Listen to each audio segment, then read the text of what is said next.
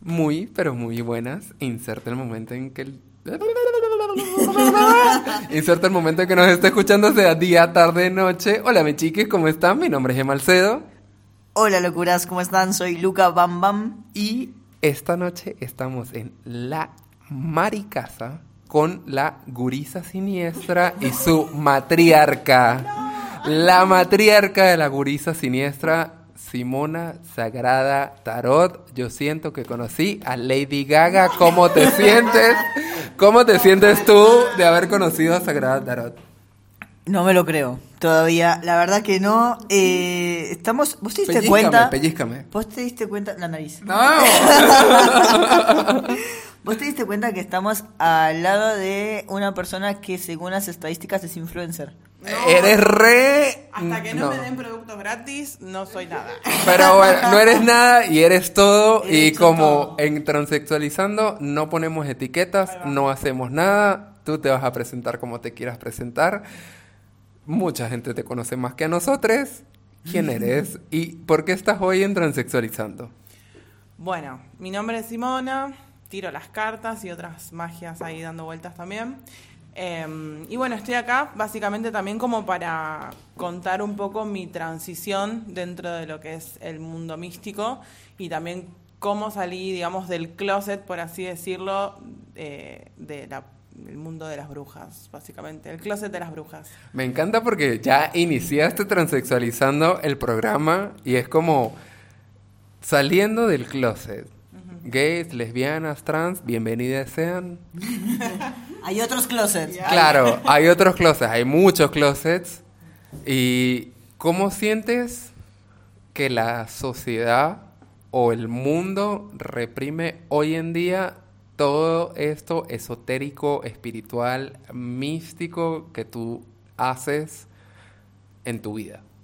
Bueno, yo creo que primero desde la sociedad, a través de lo que es la comunicación, la publicidad, como que todo el tiempo tratan de tapar la percepción de las personas. Eso punto número uno. Y por otro lado, bueno, ya como sabemos, hace mil millones de años atrás, eh, todo este tema, o sea, las brujas las quemaban porque las consideraban una amenaza, teniendo en cuenta también ¿no? que podían acceder a mucha información eh, muy importante que podría llegar a jugarles en contra a quienes pretendían manejar Hace literalmente 20 minutos estamos hablando de eso porque hicimos como tres episodios de podcast antes. ¿Qué sientes que fue el movimiento, por ejemplo, feminista de Salem de las brujas y qué sientes que fue la quemada de las brujas en Salem? Bueno, es un tema. Bueno, yo. eh, en- ten- hablando de por ahí vidas pasadas y demás, como que sé que me re contra requemaron, me fritaron un montón de veces. Em, ¿Te sientes un pollo frito de Kentucky? o sea, qué hambre que me dio. ¿eh? Soy un, sí, soy un pollo refrito. Ya estoy tipo requemada, pero creo que volví también como a esta, a este, a esta nueva vida y existencia presente aquí ahora, como para hacer un poco de revancha al respecto. Me encanta. Anarquía. ¡Anarquía! Anarquía mística. Yo quiero, primero que nada, a los tres minutos del episodio, aclarar bien, para quienes no, le con- no, no la conocen. Eh, No, ¿Cómo que no la conoce? O sea, no nos conocen a nosotros. ¿Quién no conoce a Sagrada Claro. Bueno, bueno, pero vamos a, a- a- Hay siempre gente nueva. El público se renueva. El público se renueva, nos escuchan de otros países. eh, est- está bueno siempre hacer como la, la introducción un poco de cómo te encontramos a, a, a vos. Va, en realidad vos decías que lo, lo tuvimos presente hace 20 La- sí, minutos. no, en realidad conocimos a Simona por Instagram porque Euge del episodio No me 13, Cultura Pop, nos dice, esta es la mejor tarotista que existe en Instagram en este momento y es real. O sea, por favor, vayan a su Instagram y les va a explotar la cabeza. mínimamente les va a evitar a cometer bastantes errores, tanto su ascendente como su sol. O van a saber qué er- errores van a cometer. Claro, por favor, eh, la verdad que ha sido muy importante, eh, al menos en lo personal, los últimos dos, tres meses me ha guiado de una manera que no tenés idea. eh, saber un poco cómo reaccionar o entender un poco qué es lo que nos está pasando. Porque a veces la gente empieza como a flashear con respecto al horóscopo, ¿no? Y, y, y- y- al tarot. Y al tarot. Y empezás como a, a idealizar, que también, bueno, un poco, hablamos un poco de eso en un episodio atrás. Eh, hay como esta manera de pensar, ¿no? Como de que lo que uno lee eh, es la verdad absoluta y ahí como se empieza a generar un poco de fanatismo en la realidad y como que hay que tener también un poco los pies en la tierra de decir, bueno, entiendo que es lo que me, como, como eso, como el, a partir de la información que vos bajás, cada uno poder tener la responsabilidad de entender un poquito o tener una herramienta más para entender qué es lo que nos está pasando y capaz que por qué estamos sintiendo lo que estamos sintiendo y a raíz de ahí somos responsables de nuestros siguientes actos, ¿no? Pero también siento que a veces se te carga un peso muy, muy pesado, tanto a vos como a otras personas que sean tarotistas o que, o que tengan esta, mm, como esta, no sé si decirle un poder o esta cosa mística de poder acceder a ciertas energías, ¿no? Pero eh, a veces tendemos a culpar, todo es culpa de Mercurio retrógrado todo es culpa o, no voy a hacer esto porque la tarotista me dijo que no lo hiciera, ¿no? ¿Cómo, cómo vivís vos todo, esa, todo ese peso? Bueno, primero que nada, sí es cierto que muchas veces se nos ve por ahí como, bueno, la verdad absoluta, como también eh, cargarnos de muchas responsabilidades y a la vez como también hay mucho miedo detrás de eso, de decir, bueno, o sea, hay, hay gente que literalmente me dijo, tipo, no entré más a tu Instagram porque me daba miedo. Y era como, bueno, a ver, tampoco tanto. No soy el cuco, sí, pero más que nada en realidad también tiene que ver con, o sea, yo lo que hago es eh, mostrar un poco la energía que va a estar disponible, tirar un par de datos, pero algunas cosas sí son un poco más precisas, que es como, bueno, se te va a romper el celular, te vas a romper la pierna, pero también tiene que ver como, o sea, yo como una conexión de, de repente, bueno, canalizar cómo puede llegar a estar ese signo, en base a eso cómo repercutir en las emociones, y las emociones también tienen una carga en lo físico, entonces como que voy haciendo una conexión. Em, pero sí, siento que a veces es eso, como una yo creo que el tarot es una vía de autoconocimiento, como que no tiene que ver con que de repente yo ahora voy a hacer brujería y te voy a decir algo extraño, sino más bien te voy a ampliar el panorama de una situación que vos ya, vos ya conoces a través de mi percepción, de cómo yo canalizo, te doy herramientas y en base a eso también uno tiene que ir trabajando porque yo te puedo decir como visualizo que, no sé, te vas a ir a Brasil en dos años, listo, no tenés plata, no tenés laburo, no te vas a quedar sentado esperando a que te caigan los pasajes del cielo porque te dije que te ibas a ir a Brasil, sino que tiene que ver como, bueno, esta energía está disponible, si vos empezás a trabajar y a poner tu energía en eso, las puertas van a estar mucho más abiertas y mucho más desbloqueadas para que vos puedas concretar ese objetivo. O sea, tiene que ver un poco con eso. Sí, uno, me encanta que hables en lenguaje inclusivo, gracias, te amo. Dos, para las personas que están escuchando este podcast y que no tienen idea de lo que estamos hablando, vamos a empezar para ti, Simona. Primero, tengo dos preguntas para hacerte. ¿Qué es para ti el tarot y cómo llevaste el tarot a los signos? Bueno, con respecto al tarot, para mí es eso, como una vía de autoconocimiento, Em, yo como que traté también de sacar mucho la estructura, de decir, bueno, sale esta carta, entonces voy al manual y significa tal cosa, sino más bien como decir, bueno, visualizo una imagen que me ayuda y me acomoda por ahí la información que yo estoy percibiendo. Y no yo desde un lugar como yo ahí, ahí allá arriba con la persona con el don mágico y el extraterrestre, sino tiene que ver con que yo creo que todo el mundo tiene la capacidad de percibir, de canalizar, Em, y yo, en, bueno, me estoy dedicando mucho a esto, adquirí muchas herramientas en el camino. Entonces, eh, bueno, de repente trato de tirar las cartas y acomodar un poco lo que tengo en la cabeza. Yo creo que todo el mundo podría, puede hacerlo y es eso, que a través de una imagen vos puedas descargar todo lo que tenés dentro tuyo y, bueno, escucharte. ¿Y podrías dar una breve explicación de qué es el tarot? El tarot es eso, es, como es una disciplina que es, es una terapia que básicamente a través de las cartas eso, yo creo que vas acomodando un poco la información. O sea, a través de las cartas puedes hacer una pregunta o puedes no hacerla y del otro lado va a haber una persona que a través de las cartas te va a poder facilitar información que necesitas saber en ese momento. ¿Y cómo lo llevaste a los signos zodiacales de estos que conocemos, Aries, Mercurio? No, Mercurio no. Mercurio no. Mercurio retrógrado, Mercurio retrógrado me tiene la vida marchita. A todo, a todo esto. Entiéndanlo. Eh, Aries, Sagitario, etcétera, porque es lo que haces en, en tu Instagram. Que ya que estamos, ¿cómo te podemos conseguir en Instagram? Y luego ¿Cómo, ¿Cómo pudiste llevar ese tema de los signos al tarot? Exacto, fusionarlo. Bien, bueno, mi Instagram es arroba Sagrada Tarot y eh, bueno, como les contaba hace un rato, yo hace ya más o menos dos años que empecé a tirar las cartas y mm, me armé un Instagram como para decir, bueno, puedo promocionarme por acá. Pero nada, la información que me mandaba era como re tranca, no se movía nada, de nada, de nada. Creo que los que me seguían eran mis amigas que les dije, síganme por favor, que acabo de abrir una página. ¡Compártanme, compártanme! Claro, pues aparte yo tenía como, me re gustaba hacer eso, pero tenía un laburo súper terrenal que me, me llevaba mucho tiempo, entonces no le daba mucha bola a la parte mística.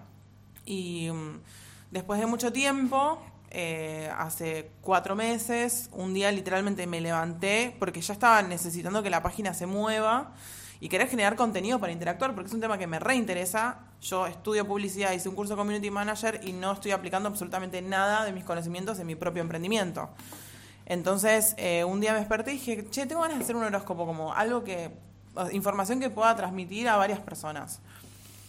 Y dije, bueno, un horóscopo, pero el horóscopo automáticamente yo lo relacioné con la astrología. Y aunque muchas personas piensen que soy astróloga y me preguntan cosas de astrología que yo no sé, eh, dije, ¿cómo puedo hacer? Porque no, entendía la forma de poder hacerlo. Y de repente dije, bueno, a ver, yo tiro las cartas y le puedo tirar las cartas a una persona. ¿Por qué no tirarle las cartas a un signo? Como ese fue como el primer desafío, yo sin entender lo que estaba flasheando. Y dije, bueno, voy a probar. Me senté un día en la computadora y, dije, bueno, voy a empezar a mezclar las cartas como si tuviera una persona del otro lado, saco dos cartas, un arcano mayor, un arcano menor, y que ahí fluya la información. Y dije, ¿cómo lo voy a distribuir? Dije, bueno, voy a hacer un aspecto general, voy a poner cosas positivas que van a pasar, que lo puse como lo piola, y dije, bueno, cosas por ahí negativas como advertencias, lo no tan piola, y un consejo al final como algo para tener en cuenta para sobrevivir a esa semana que se venía, básicamente.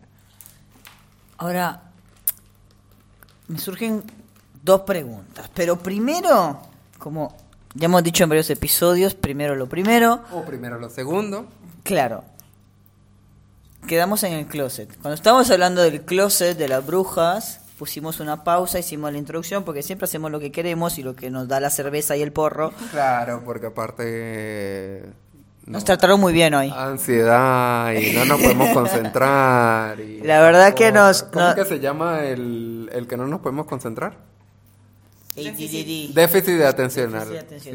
No, y además del déficit atencional, la verdad que acá en la Maricasa nos recibieron con porro, cerveza. La verdad que tenemos, hace que dos horas llegamos acá a las 10. Y si hubieran escuchado los 700 episodios de podcast que grabamos que no grabamos antes. Que no grabamos, claro. Pero bueno, en fin, hicimos la introducción, sucedieron las cosas en el orden que sucedieron, porque sí. Pasaron cosas. Pasaron cosas como siempre. Y frenamos, habíamos quedado, volvemos al flashback ahora, volvemos al presente, o no, no sabemos qué era. O al pasado, o al, futuro, o a Mercurio bueno, retrógrado. es por eso, es por Mercurio retrógrado que rompemos con los tiempos. Bueno, en fin, el closet. Quiero remontar, y ahí ya avanzamos. El closet de las brujas.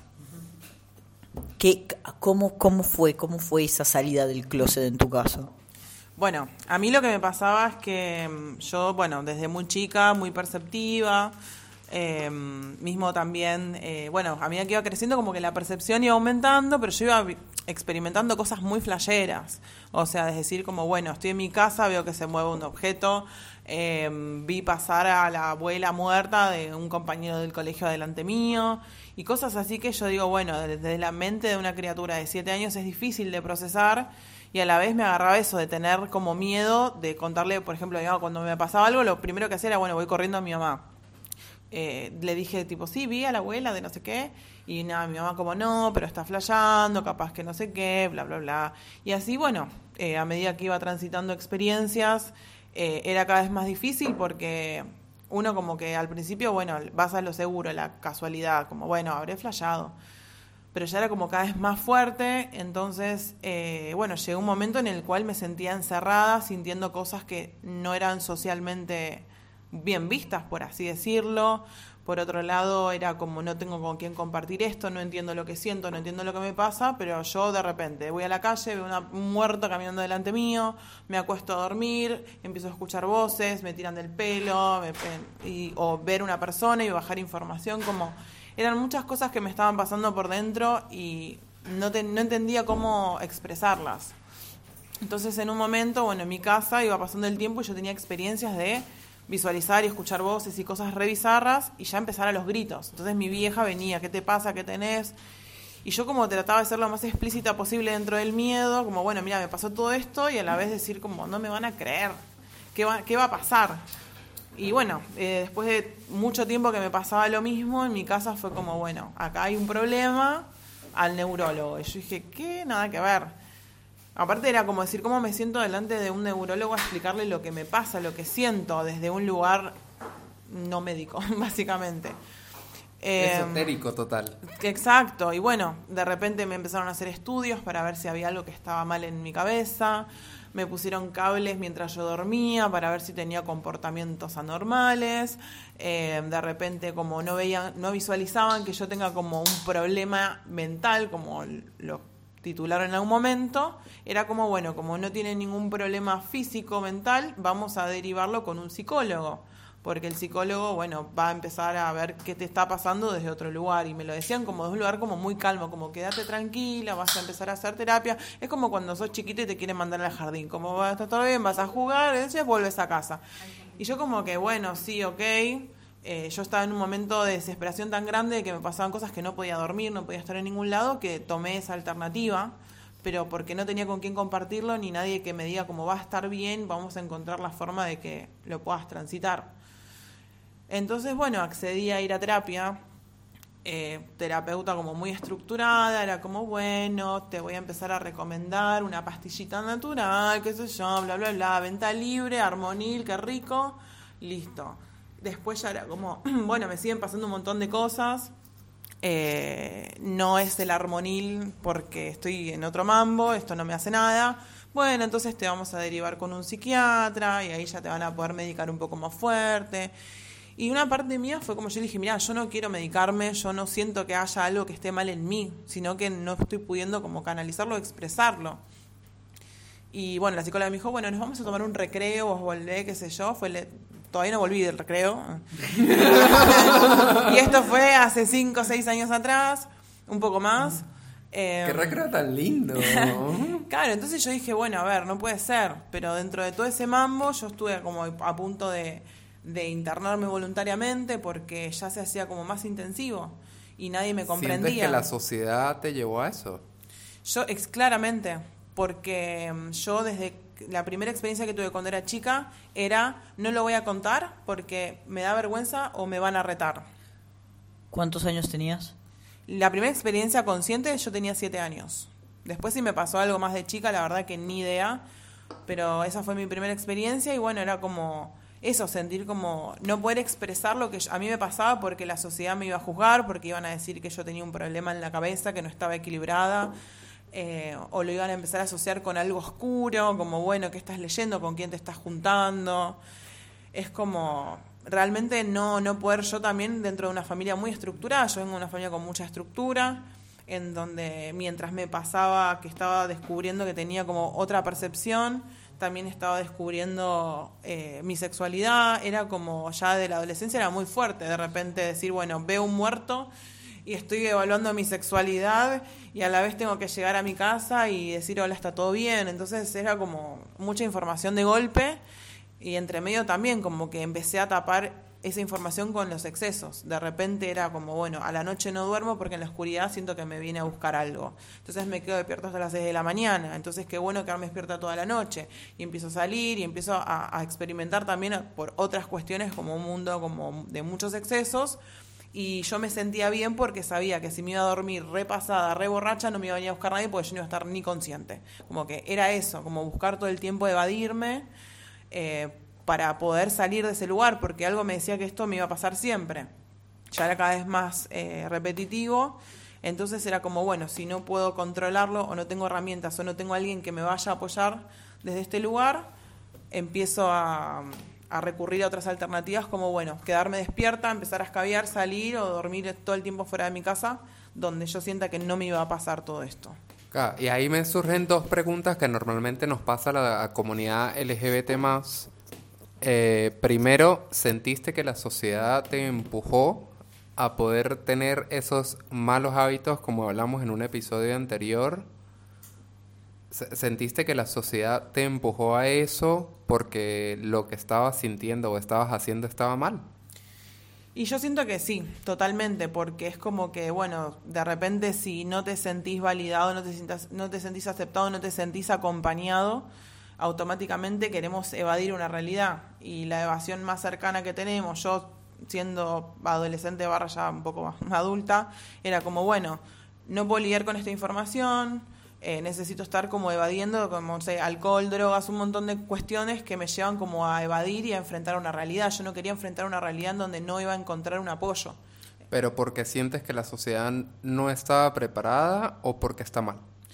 Yo creo que es un poco, o sea, al estar mal no están preparados. Entonces, eh, era una cuestión de decir como, bueno, yo siendo, sintiéndome sola, googleando, ¿Qué pasa si siento, si siento esto? O sea, como buscando, como buscando información en internet, porque en mi casa yo no lo podía hablar y porque sentía que mis amigos como que me iban a, sí, me iban a cagar de risa. Entonces, como que eran un montón de factores en donde yo me sentía mal, yo me sentía culpable por lo que yo sentía, sentía como hay algo, hay algo mal en mí, eh, llorar, como gritar, como no quiero sentir más esto, como en algún punto, y que lo sigo, lo, lo dije hasta hace muy poco, era como quiero ser eh, quisiera eh, ser normal. Normal. ¿Y sientes que la sociedad te presionó a eso? Yo sí, totalmente. Yo, y la estructura familiar, todo, o sea, como yo desde mi casa era como tenés que sentir lo que te van a validar, si no no sientas.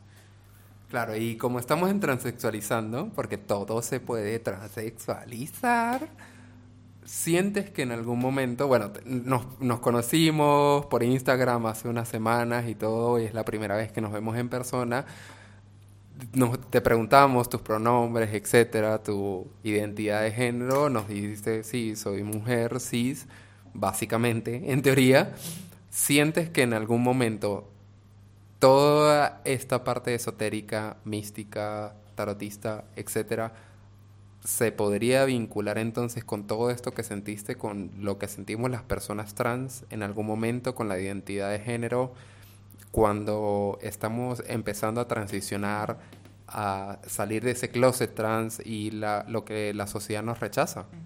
Sí, yo creo que está totalmente vinculado y tiene como mucho sentido, porque es esto como de repente yo ahora empezando a a, hacer como una, un flashback de lo que a mí me pasaba de chica y era como eso, la sensación de culpa, o sea, todas esas presiones sociales de básicamente sentirnos culpables por ser quienes somos. Y ser quien sos no es lo que te, aparece en tu DNI, es tipo realmente ser quien sos, cuál es tu misión en esta vida, qué es lo que vos querés hacer, o con qué te sentís cómodo, qué es lo que te genera felicidad, qué es lo que te apasiona. Eh, pero cuando nacemos ya tipo nacemos con una estructura de tipo, bueno, varón, mujer. O energía. Exacto. Claro, está todo como ya como muy premeditado. Bueno, tenés que hacer esto. Todo el tiempo es como camino A o camino B. No hay un camino C. Es como la grieta, ¿no?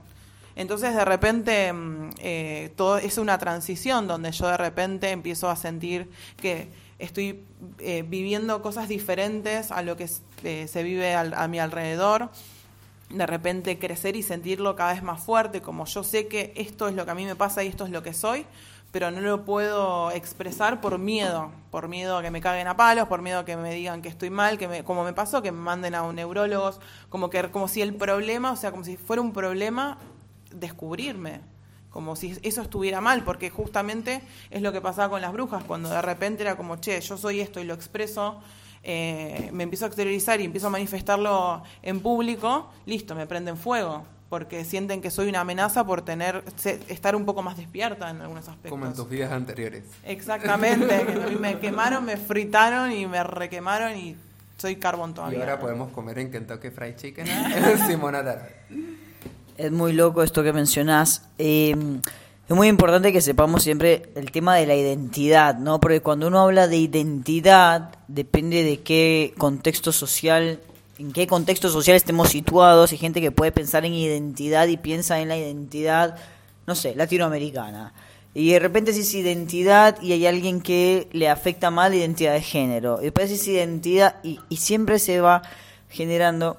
Y yo les escuchaba a ustedes dos y empezaba siempre a generarme esto, ¿no? La palabra identidad. Y es que mucho lo que tiene que ver lo que decís vos, ¿no? La identidad es quién sos, tu misión, tu trabajo, cómo te ves, cómo sentís, cómo te expresas y cómo te ven los demás, ¿no? Ahora, si tu identidad está acorde a cómo te ven los demás, 10 puntos, vas para adelante. Ahora, si tu identidad entra en choque con cómo te ven los demás, ahí es donde empiezan todos los quilombos, todos los bardos. Hace poco me, Sí, contaron... quilombo no, quilombo no. quilombo no es la palabra, es una palabra racista, sépanlo. Yo lo descubrí hace poco por, no sé, por inmigrante que soy, no sabía el origen de la palabra y bueno, la estoy intentando eliminar. Si se me Por sale en el de episodio, perdón. quilombo. Quilombo no se dice es racista. Eh, pueden googlearlo y saber por qué, pero bueno. O sigan a Luis Yupanqui. Ahí va, claro, claro. Bueno, ahora, identidad, a veces nos olvidamos. Entonces cuando escuchamos identidad y de repente alguien, y que puede pasar, y que decís, hablado mucho de esto, dice, ay, ay, esta, esta va a hablar de bruja, ya está, este no lo escucho, ¿no? Este episodio, nada, esta boludez. Como de repente hay gente que agarra el podcast transexualizando, no, estos son raros. El otro día escribieron, Bueno, un poco sí. un poco sí, un poquito raros, fuera, fuera de lo normal Pero somos. somos felices. Así somos felices. Eso es lo importante. Ahora, qué importante hablar de la identidad, más allá del género, ¿no? Que es la lucha que vivimos tanto Emma y yo. Pero ahora, una entidad, una identidad de energía, del ente, ¿no? También. eh, es otra cosa y mucha gente que nos estará escuchando, bueno, ya también hablamos de la entidad, de la identidad como un país, como inmigrante, como esto, como el otro. Ya en 21 episodios hemos hablado un poquito de la identidad. Este no sé cuál va a ser, pero ya es más del 21. Ya más del ya de ya develé cuando lo grabamos. Bueno, ahora yo me voy a pensar en tu en, en tu identidad como bruja que nos hablaste en un principio que era y Primero, ¿te identificas como bruja? Me identifico como bruja. Me encanta. Me. te quería preguntar cómo exa- exactamente qué es la cómo cómo por dónde pasa tu identidad porque va más allá de un color va más allá de una bandera va más allá de un género va más allá de lo que muchos eh, manejamos en el día a día ahora una en- identidad como bruja pocos creo yo Pocos y casi nadie. pocos y casi nadie claro ¿Qué es, ¿Qué es una identidad como bruja? ¿Cómo, cómo, la, cómo la describirías? Bien, yo primero que nada aclarar esto que también habíamos hablado hace un rato, que tampoco es que me pongo en un lugar como yo, bruja, afuera, como inaccesible, porque no tiene que ver con eso. Eh, de hecho, hace un rato... sacrificios humanos, bebés, animales. Gatitos no. negros, no. No, no, pero más que nada tiene que ver con eh, el hecho de que, o sea, yo siento que todo el mundo tiene la capacidad de percibir, tiene la capacidad de poder canalizar, bajar información y demás. Bueno, algunas personas tienen la percepción más alta, otras más baja, pero en este sentido, o sea, yo no me- nunca jamás me pongo desde ese lugar. De hecho, tengo un proyecto de hacer un taller de percepción para que cualquiera pueda venir y conectar con, con todos sus seres de ahí. ¿Cómo podemos conectarte para poder hacer ese taller de percepción? Bueno, me pueden escribir a mi Instagram, eh, arroba Sara Tarot. Todavía igual lo estoy como planificando, estoy ahí como generando algunas alianzas, pero bueno, ya el año que viene va a estar ahí, ATR. Ay, ahora me, me perdí, me fui, me perdí la pregunta. La identidad como, como bruja, ¿cómo la describirías? ¿Es algo individual? ¿Es algo de que todas las brujas, existen brujos, brujas, no sé, cómo, cómo funciona Brujo, todo? bruja, hechiceros, Harry Potter. Harry Potter, Hermione, ¿cómo? No, se iban de ya, tema. ya se perdió en Emma Watson, Luca. Ya se perdió en Emma Watson. Volviendo, volviendo al- a, este planeta terrenal. Claro, porque a está este Emma momento. y está Emma Watson para Luca. La verdad que, que sí, pero bueno. Me siento un poco dolida, pero ok. No, yo no, yo no di ningún juicio de valor, ¿eh? Está Emma, la persona con la que trabajo y hago un podcast que ayuda a un montón de Y gente. está Emma Watson. Y está Emma Watson que me ayuda a mí, pero es. Gracias. Volviendo de nuevo a la brujería posta y no la de, la de Harry Potter y Hollywood. Eh, Harry Potter no es de Hollywood, es inglesa.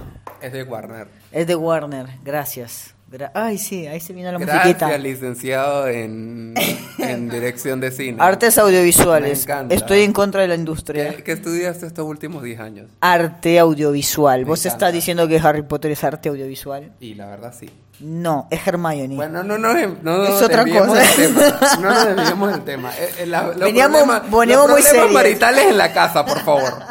No, pasa que veníamos muy series. Hace varios episodios que venimos muy series. Tenemos que aflojar un poquito. Tenemos problemas maritales. Tenemos problemas maritales, sí, se notan, se nota un poquito. no, vamos, a- vamos con los chistes un poquito, ya pasaron unos segundos de chistes. Bien, volvemos, era una, una, una pausa publicitaria. Identidad como bruja, ¿cómo la describís? ¿Qué es? ¿Es un colectivo? ¿Es una individualidad? ¿Cómo es? Claro, ¿Qué es para ti ser bruja o ser medium o ser tarotista o ser ese- eh, Todo, esotérica? todo lo que sos, porque además no sos solo, no es Claro, solo tarot. No solamente estudias publicidad, no solamente estudias community manager, no solamente lees tarot, no solamente haces registros akáshicos, o sea, haces un montón de cosas. Todas estas cosas, ¿cómo las puedes definir? Qué difícil. ¿eh? No, yo creo que, mm, no sé si es como decir, bueno, la eh, las brujas, tipo la comunidad y como encasillarlo en algún lugar. Yo creo que todo el mundo, todo el mundo tiene, tiene magia adentro. Por ahí suena como recurso y como muy Cris Morena, lo que sea. Pero yo creo que, o sea, todo el mundo tiene magia. Lo hice, de hecho, lo, lo- lo puse en un posteo que hice sobre Halloween, que era como, bueno, o sea, nunca creerle a alguien que se pone desde un lugar, desde un altar como porque eso es como no compartir información. Yo creo que todo el mundo tiene acceso a la misma información, todo el mundo tiene un montón de percepción y puede canalizar. El tema es que qué tanto acceso tiene a, esa info o qué tanto le taparon la percepción. Bueno, un montón de factores igual, puede ser heredarlo. Bueno, podemos hablar mil millones de horas de todo este tema, pero yo creo que todo el mundo tiene esa capacidad y que podemos canalizarlas de diferentes maneras. Y una persona hace tarot y otra persona pinta y otra persona canta, o sea, como...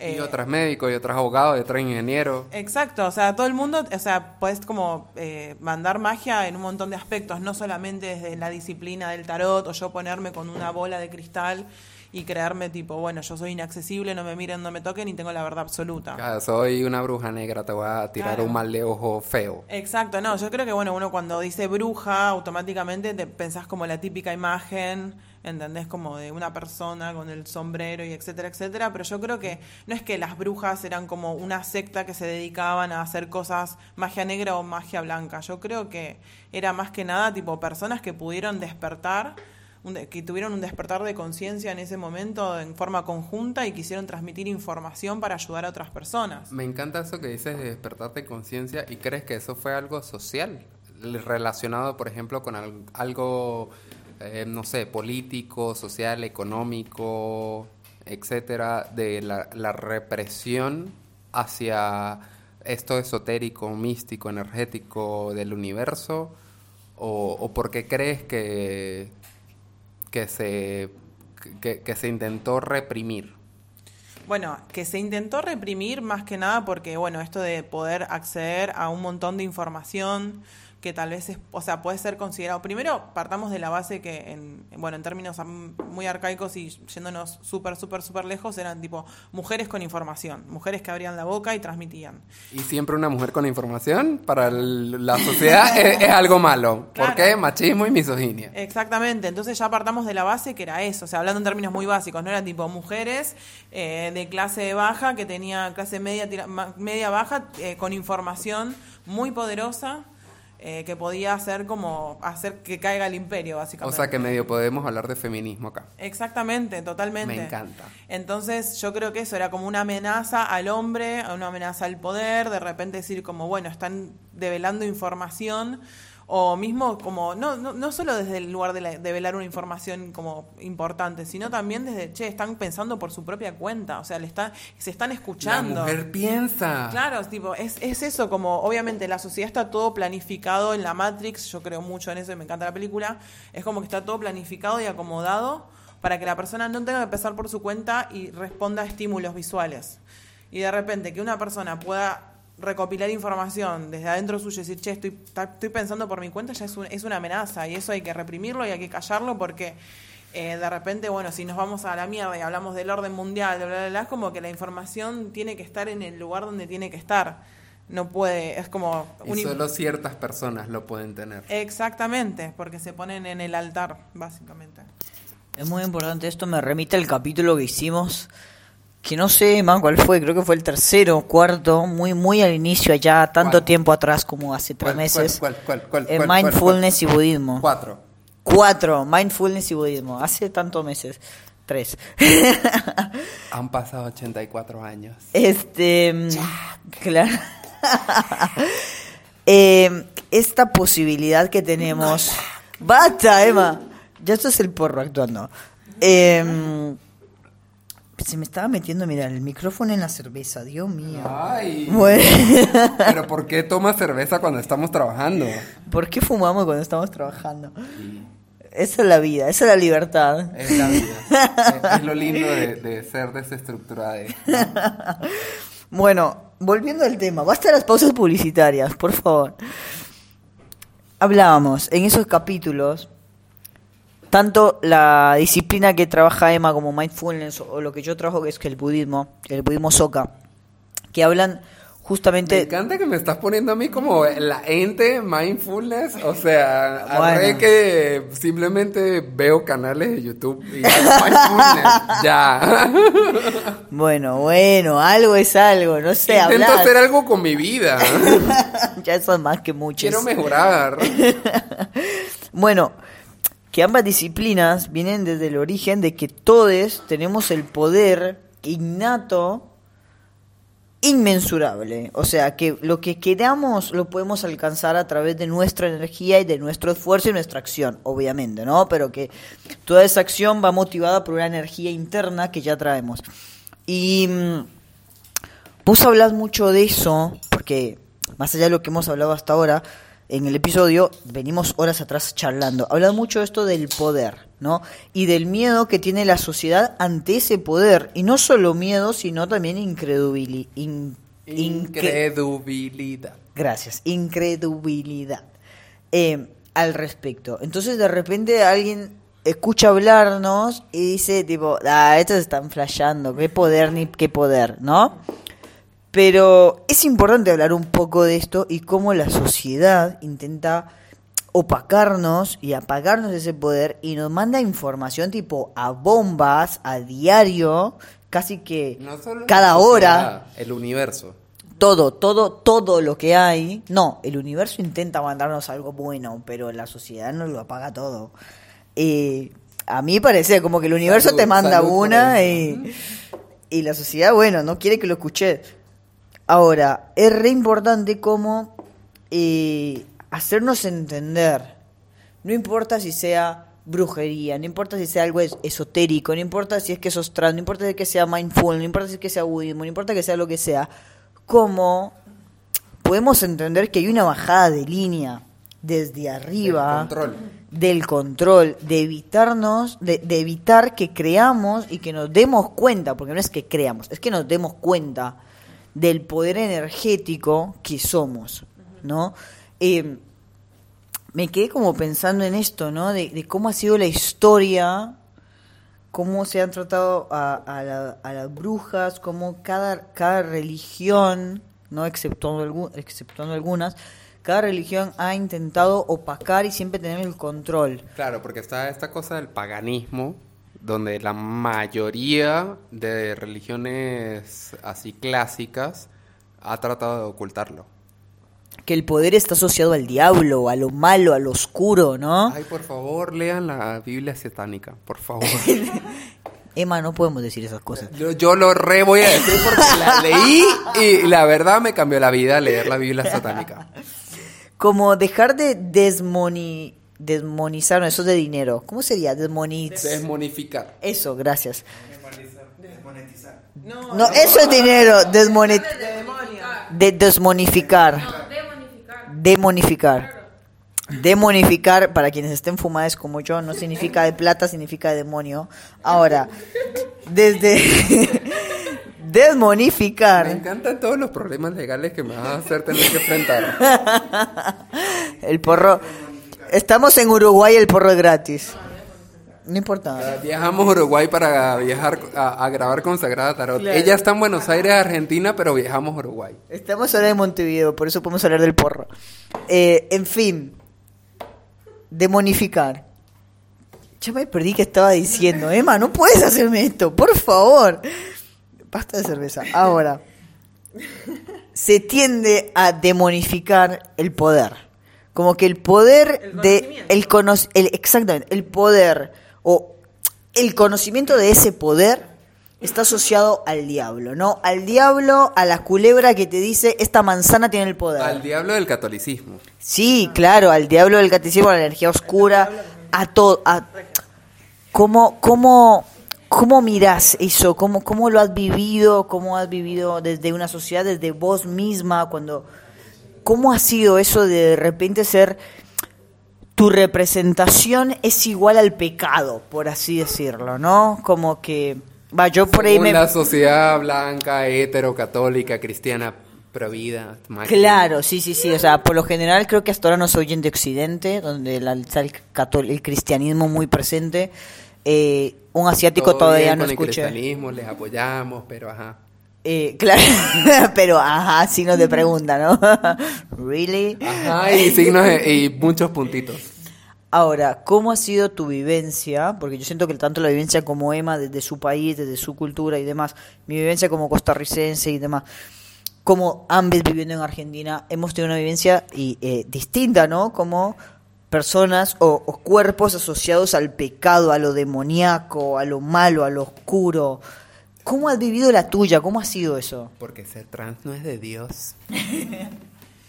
y bueno, fue complicado, pero igualmente yo creo que mi mayor enemigo fui yo misma, porque mm, estuve mucho tiempo sin poder expresarlo y era algo que yo todo el tiempo me cuestionaba, como el problema soy yo. Bueno, también este tema de eh, querer internarme voluntariamente, porque decir como siento que no puedo seguir conviviendo en este lugar donde me pasan cosas que nadie las va a poder comprender.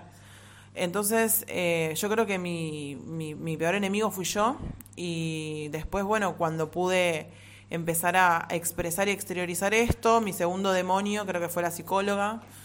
Em, o sea, va, el demonio no, el enemigo fue la psicóloga porque cuando por fin tuve un lugar y un espacio donde sentarme y de contar todo lo que me estaba pasando, me quisieron anular con medicación.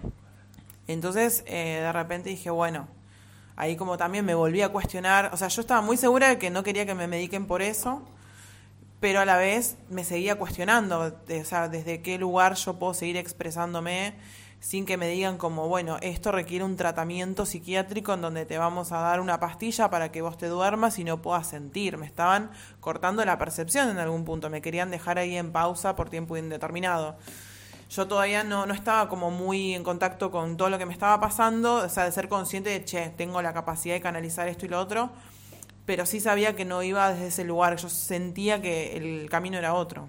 Claro, y eso pasa muchísimo porque, a ver, recordemos que ya lo hemos mencionado en episodios anteriores, 2018, la Organización Mundial de la Salud dice las personas trans no tienen enfermedades psiquiátricas. A mí, personalmente, en Malcedo me pasó de que una psiquiatra me hiperdopaba porque pensaba que eso era una enfermedad. Entonces, ¿cómo sientes? Primero, una de las muchas preguntas que te voy a empezar a hacer, eh, eh, ¿cómo sientes que, que, la medicina que conocemos hoy en día en América eh, y en Latinoamérica, más que todo específico, reprimía todo aquello que eres en realidad?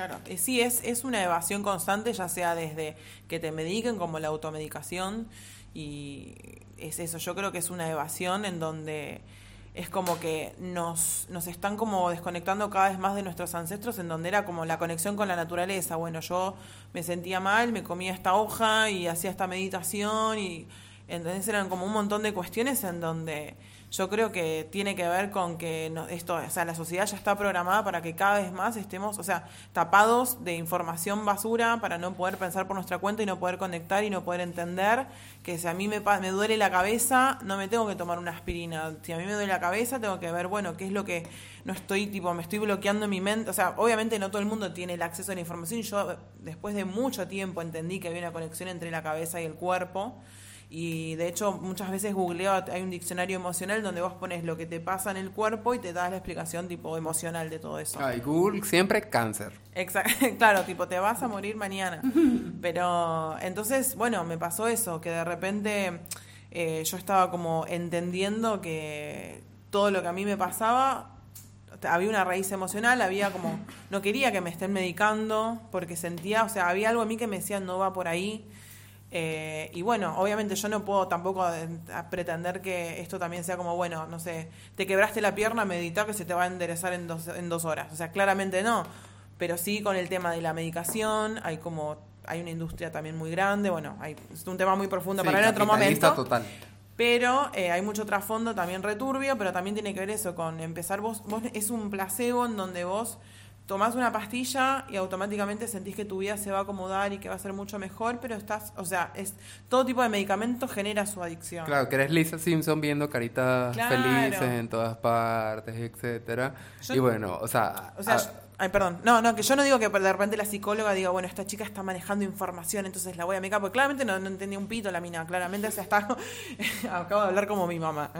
Como que no entendía, no era que tipo, era como, es su plan ella, tipo, medicarme para que yo no perciba. Es como ya una bajada de línea de hace 80 años en donde, tipo, bueno, esto se sale un poco de la línea, medicación. Así no puede, así eh, se, se, normaliza, entre comillas. Claro, lo que percibe está mal. Exactamente, porque aparte era como hablar de un tema que no solo podés no creerlo, pues decís no está bien, o sea, desde esa mentalidad, o mismo también tener miedo a lo desconocido, porque yo creo que también hay mucha gente que actúa desde ese lugar agresivo por miedo también a, nada, a escuchar algún tipo de experiencia o a formar parte de algo que no sabes de dónde viene y le puede dar miedo, entonces su, su forma de, de reaccionar es como, bueno, no, mejor callate, medicate y no me cuentes.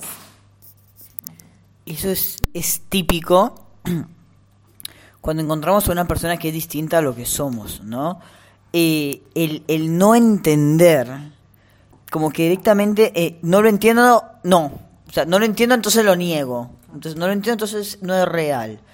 Eh, a mí el otro día me pasó que, que un comentario en el, canal de YouTube que tengo, un, una persona me pone en un comentario, justo en el primer video que hago, me pone, es justo lo que estoy sintiendo, me vino bárbaro este video.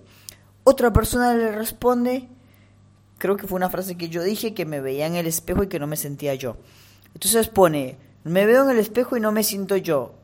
WTF, ¿no? Como, what the fuck. Esta gente no entiende qué es lo que está, no entiende nada, están todos, están todos locos, no le hagas caso. No como que le respondes a otra persona que me escribió. Y yo me cagué de risa, bueno, como que, lo, bueno, obviamente lo denuncié todo, Porque, obvio, porque sí, porque tengo 30 años, no me banco los, no me banco, ¿cómo se llaman en los millennials? El troleo no me lo banco, escúchame, un, un centennial te lo banca, yo no. Eh, yo te bloqueo directamente, más si se lo está respondiendo a otra persona que me sigue a mí pero me genera eso y te escucho y es, eso, ¿no? Es como esa negación o eso el, no entender, pero no entender por una bajada de línea, ¿no? Simplemente por la imposibilidad y porque es una imposibilidad, no es que no querés, no, no, no sos posible, o sea, tipo, no es posible para vos en tu cerebro preguntarte y cuestionarte, ¿y qué tal si? ¿No? El, el what if que dicen los yankees es tipo, ¿y qué tal si puede ser? Si existen personas que pueden sentir este tipo de energías, ¿qué tal si hay personas que miran un determinado cuerpo y no lo relacionan a sí mismas?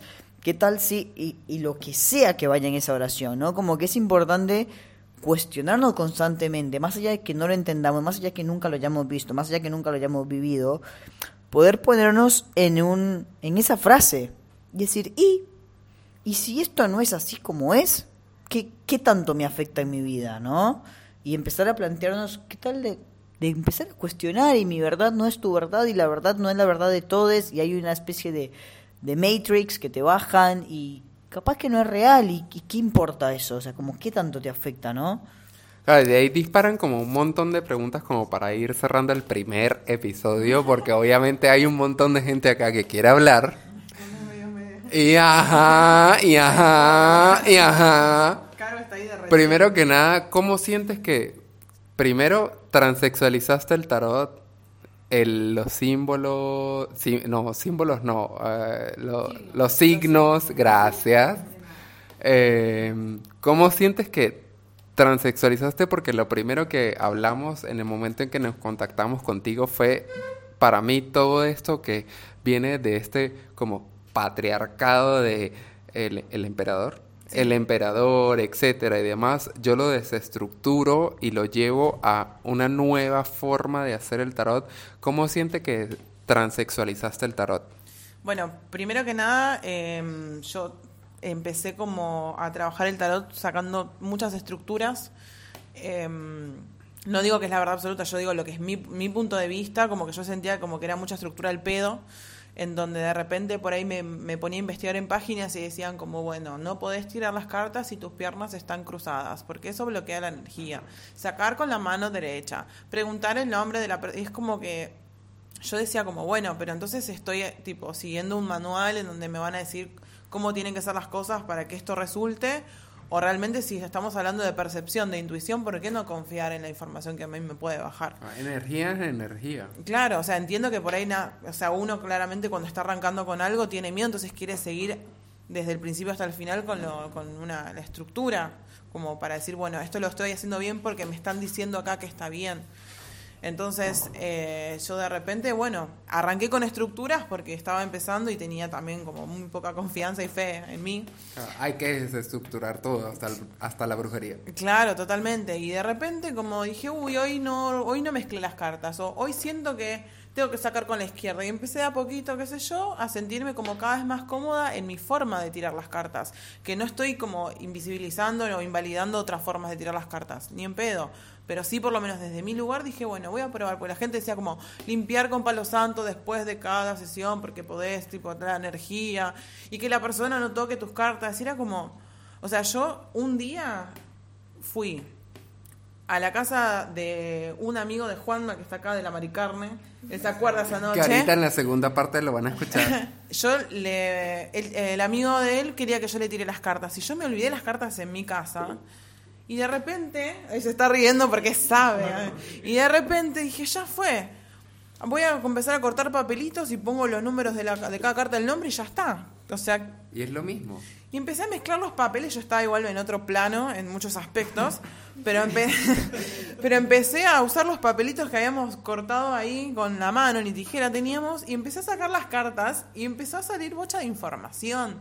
Entonces es como que yo desde mi lugar, o sea, las cartas para mí son como una guía que me puede acomodar la, la información que tengo en mi cabeza, pero yo empecé como a decir, no quiero ser, eh, seguir las estructuras, lo que me está diciendo este libro, porque a mí me regalaron el mazo con un libro. El libro, yo primero que odio, tipo, no me gusta leer, tengo déficit de atención, no como que cero, entonces leí dos páginas y dije, chao, me embolé, quiero empezar a ir a la práctica.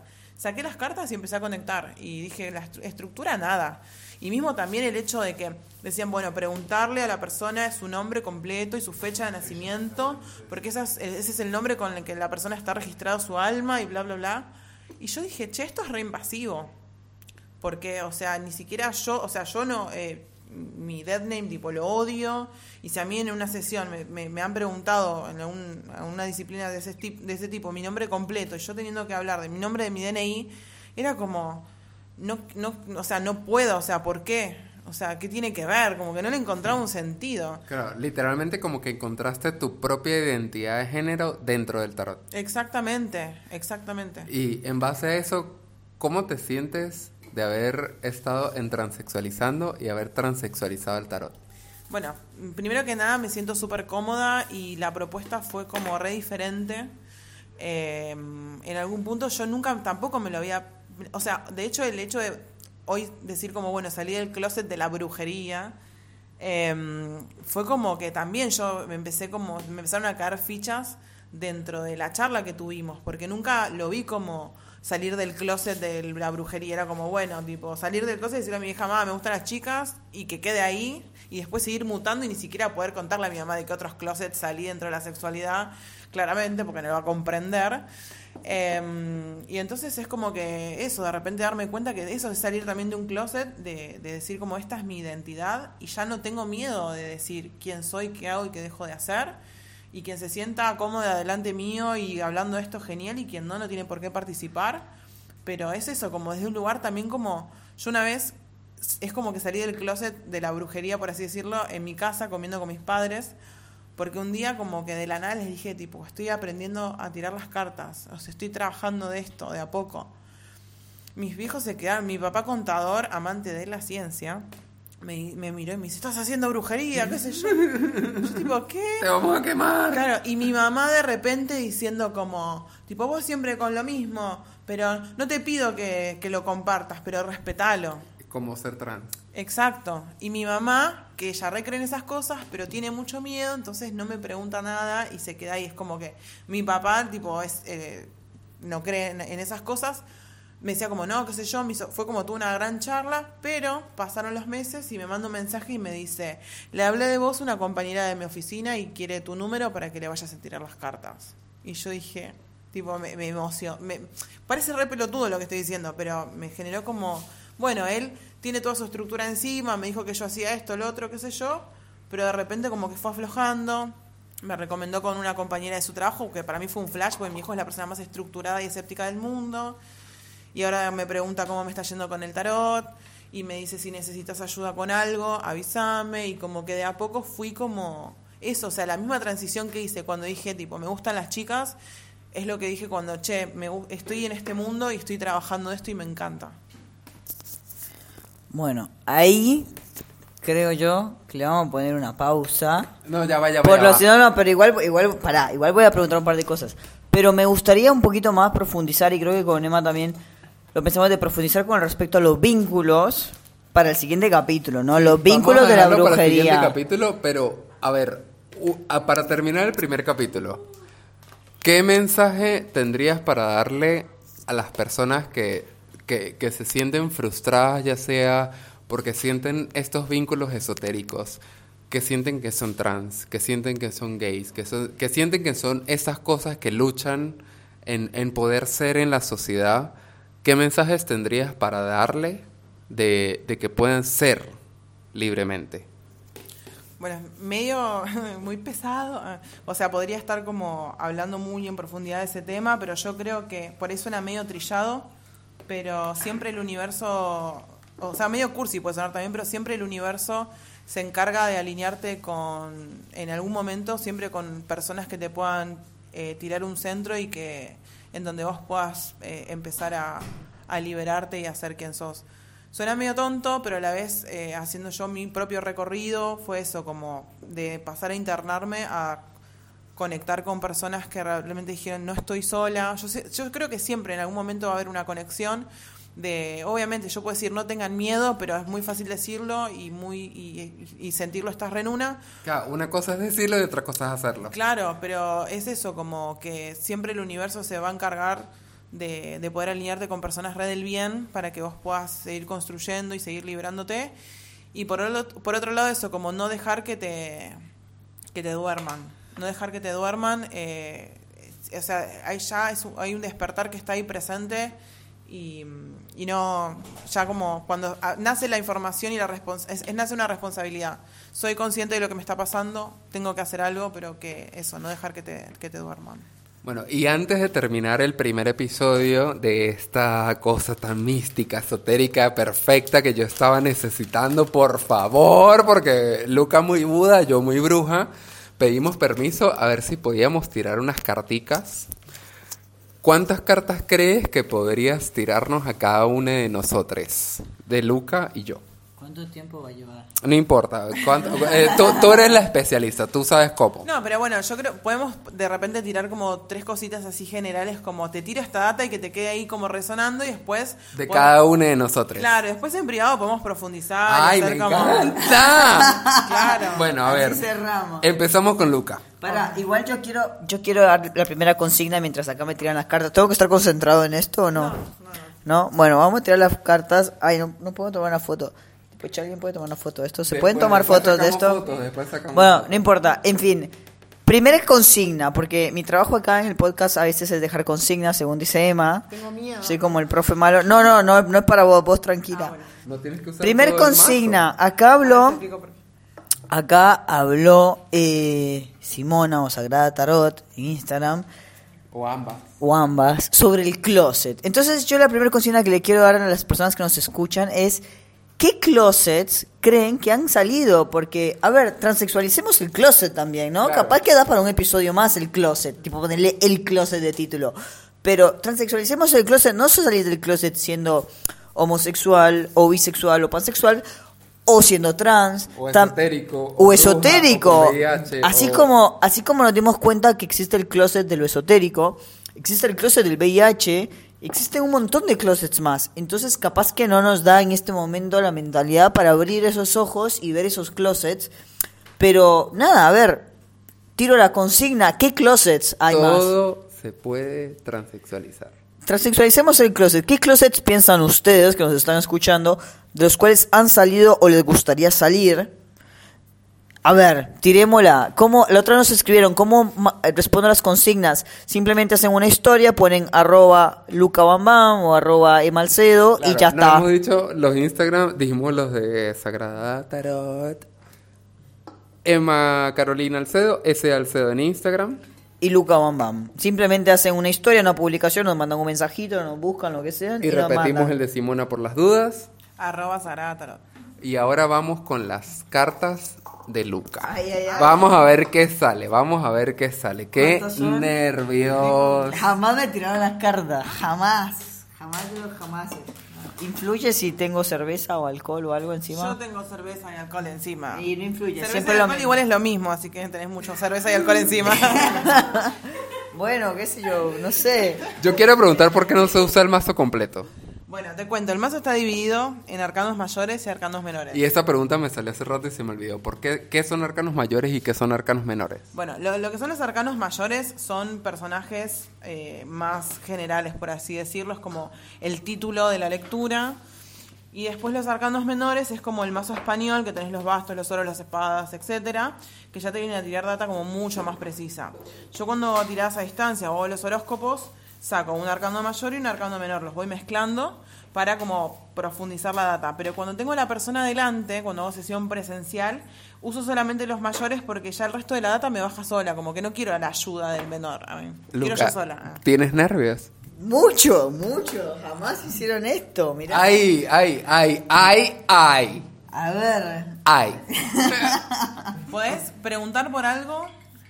O, No. o- Que salga, que salga, que salga, que salga. salga. Yo quiero aclarar que los últimos dos meses que me tiró el horóscopo por Instagram, que nada que ver, me ha pegado de una manera, o sea, que las tarjetas en presencia, yo ya estaba nervioso por si veía mi aura o por si veía cuando me moría, más o menos cuando me saludó. Ahora con las tarjetas no sé. Pero bueno, vamos, vamos a ver, vamos a ver qué salen las tarjetas. Bien, bueno, eh, vamos a arrancar entonces con un aspecto general. Yo te tiro el título y después profundizamos en otro momento. Tenemos por un lado, nos salió la carta del loco, que es la carta cero. Sí, sí. No, pero bueno, es una carta igual que, bueno, la carta cero nos habla como de empezar como un nuevo camino, o sea, mucho miedo, mucha ansiedad, pero es momento de que vos puedas arrancar un nuevo camino desde otra perspectiva, porque ya donde estabas era como ya muy pesado, como eh, estabas como muy aturdido en algún punto, entonces esta carta, ahora vamos a ver con las demás, nos viene a decir que necesitas arrancar, decir, hacer como un borrón y cuenta nueva re importante, porque ya las cosas están súper trabadas. Para arrancar. ¿Qué tienes para decir? No, no, no, nada, ya la gente sabrá, ya la gente sabrá Quien te sigue en Instagram lo sabrá. Ya, la- ya sabrán por dónde vengo, pero bueno. Bueno, lo que es la segunda carta, tenemos la carta del juicio. La esta carta es una, eh, bueno, una carta que nos habla, por un lado, como empezar a trabajar las culpas. En algún punto también empezar a despojarnos de las mochilas pesadas del pasado. Estás en un momento en donde estás siendo consciente de que te adjudicaron un montón de responsabilidades que no te correspondían. Y estás diciendo como, bueno, chau, basta, ahora voy a empezar a poner energía en mí. Porque hubo mucha gente, o sea, o sea, es como que vos tenés una energía que vos das, das, das desmesuradamente, pero das tanto que te olvidas básicamente de darte a vos mismo, de poder preguntarte qué es lo que yo necesito. Entonces se generó un desequilibrio energético importante, cargaste con mochilas de muchas personas y ahora decís, basta. ¿Quieres decir algo o quieres escuchar la tercera carta? No, no, por favor, que tienen la tercera. Vamos por la tercera entonces. Y tenemos la carta del hierofante, que es una carta que nos habla, por un lado, de empezar a transformar todas las vivencias negativas del pasado, transformarlas en experiencia, en enseñanza para tus futuras experiencias. Básicamente, como se dice también en el budismo, transformar veneno en medicina, que vos puedas estar como ahora haciendo como una evaluación en donde decís, bueno, ya esto no, no voy a generar rencor, ya está como listo, esto lo, voy a- no necesito transformarlo porque si no me va a comer vivo, básicamente. Como el título de la lectura. Yo solamente voy a decir Santísima Virgen de Capacho porque ahora vienen las mías. ¿Cómo te sientes al respecto? Eh, yo me siento muy, muy, sí, muy representado. No voy a hablar porque son intimidades no mías, pero sí. Después igual profundizamos, eh, después hacemos una lectura más profunda y vamos a abordar. Off todo. podcast, por favor. A ver qué tres cartas me van a salir a mí. ¿Qué? Santísima Virgen de Capacho. Vos fíjate nomás, ¿eh? Además me encanta que voy a transformar veneno en medicina. Acabo de dar ese tema hace tres días en budismo. Mira, tenemos una misma carta. Tomá. Volví a salir la carta del juicio. Bueno, en este sentido no se trata de, despo- de que te estás despojando de las culpas y te estás como elevando como la paloma que sale de arriba, sino que te manejas con muchas culpas. En el aquí y ahora vivís con culpa. Eh, cualquier cosa, decisión que vos quieras tomar, todo te da culpa, porque sentís que puedes molestar o est- estorbar. O, o incluso como eso, como no el no merecimiento de las cosas. Entonces, ¿se están riendo de mí o qué? Perdón, no, no, no. Se está riendo de mí. Entonces, bueno, eh, todo este temita de las culpas te está trabando un montón, pero ahora ya empezás a ser consciente. Ya por lo menos te das cuenta que te molesta la culpa. Como antes era como piloto automático, era tipo, che, ¿por qué siento culpa por esto? No, basta. Entonces, nada, bueno, como que ya hay un despertar de conciencia importante. Sigamos a la siguiente carta, por favor. Yo voy a dirigir este micrófono, por favor. Me está encantando esto. Dios mío. A ver. La segunda carta, tenemos la carta de la justicia, que nos habla como de ya salir del gris. Es como o blanco o negro, pero te cuesta salir del gris porque vivís con mucha culpa. Entonces no estás luchando por lo que vos querés, porque se te genera como una zonita de confort, básicamente. Entonces, este vivir con culpa implica también no poder cortar con vínculos tóxicos, que se repiten una y otra vez básicamente, y lo mismo lo trasladás eh, con amistades o mismo en tu trabajo, de decir como, bueno, te, te di- es como si te dijeran como, bueno, ne- hace tres horas eh, extras y no te vamos a pagar, y vos como, bueno, lo voy a hacer, porque si no, pueden pensar que yo no trabajo bien y me van a echar, etcétera, etcétera, etcétera. Me encanta como Luca lo está disfrutando y yo estoy aquí de... Lo estoy disfrutando mucho posta porque. Porque sí. Porque problemas maritales. Problemas maritales, pero veamos estas cartas, por Dios. A ver. Bueno, vamos con la tercera entonces, si Ay, vos querés. nervios, No, no sé. ya no sé si quiero. Tenemos la carta de la torre. La torre nos viene a hablar justamente que todo esto, o sea, toda esta estructura que vos venís manejando se prende fuego. En este mazo que yo tengo acá es un árbol que está prendido fuego y lo que te dice la torre es como, ya te expulsé, si querés volver para acá sos una pelotuda, porque está todo prendido a fuego, porque te vas a encontrar con un caos.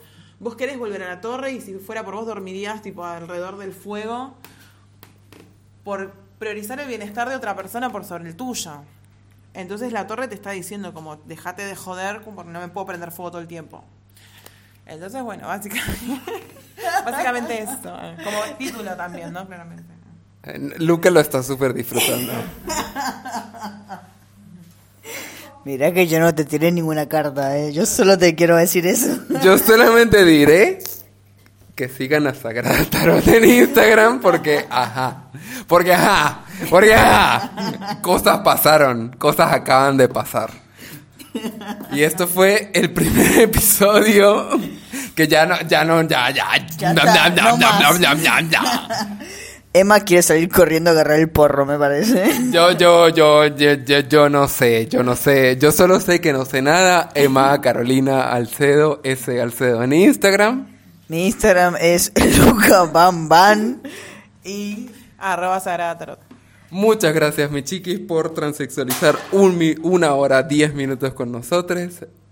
Bienvenidos sean a nuestra segunda parte de esta hermosa noche esotérica que intentaremos no meternos tanto con nuestra vida personal porque la verdad es que basta. ¿Podremos, Emma? No, yo no puedo, gracias. Muchas bueno, gracias. chicas, les esperamos para el capítulo 2. No se lo pierdan, van a seguir una semana más escuchando sobre eh, este tema, este tema tan importante, la convivencia, qué es, la, qué es lo esotérico, qué es la astrología, qué es el tarot, qué es todo esto. Bueno, un capítulo más, pero esto fue el capítulo... no- Eh, eh, eh, ¿Qué no, no, esto, fue, esto no fue, esto no sé, no, no sé, me acaban de tirar muchas Simplemente quédense y vean el siguiente episodio el próximo domingo. Muchas gracias, mi chiquis. Esto fue un No, cap- le- despídete. Ya está, bueno, Locura. muchas gracias, estoy las flasheando, me estoy flasheando con esto. ¿Y, y tú tienes a tus seguidores un nombre? Eh, los sagrados seguidores. Ah, no, los, no los- sé. los Los sagrados sagrados segui- seguidores. Oh. los chiquis. Amén, hermano, por No, favor. eso fue muy de Leo. la- la- la- mi chiquis, las locuras, los sagrados seguidores. Las riquitas. Bueno, Las riquitas. Riquitas. A todos, esto fue un episodio más de Transexualizando.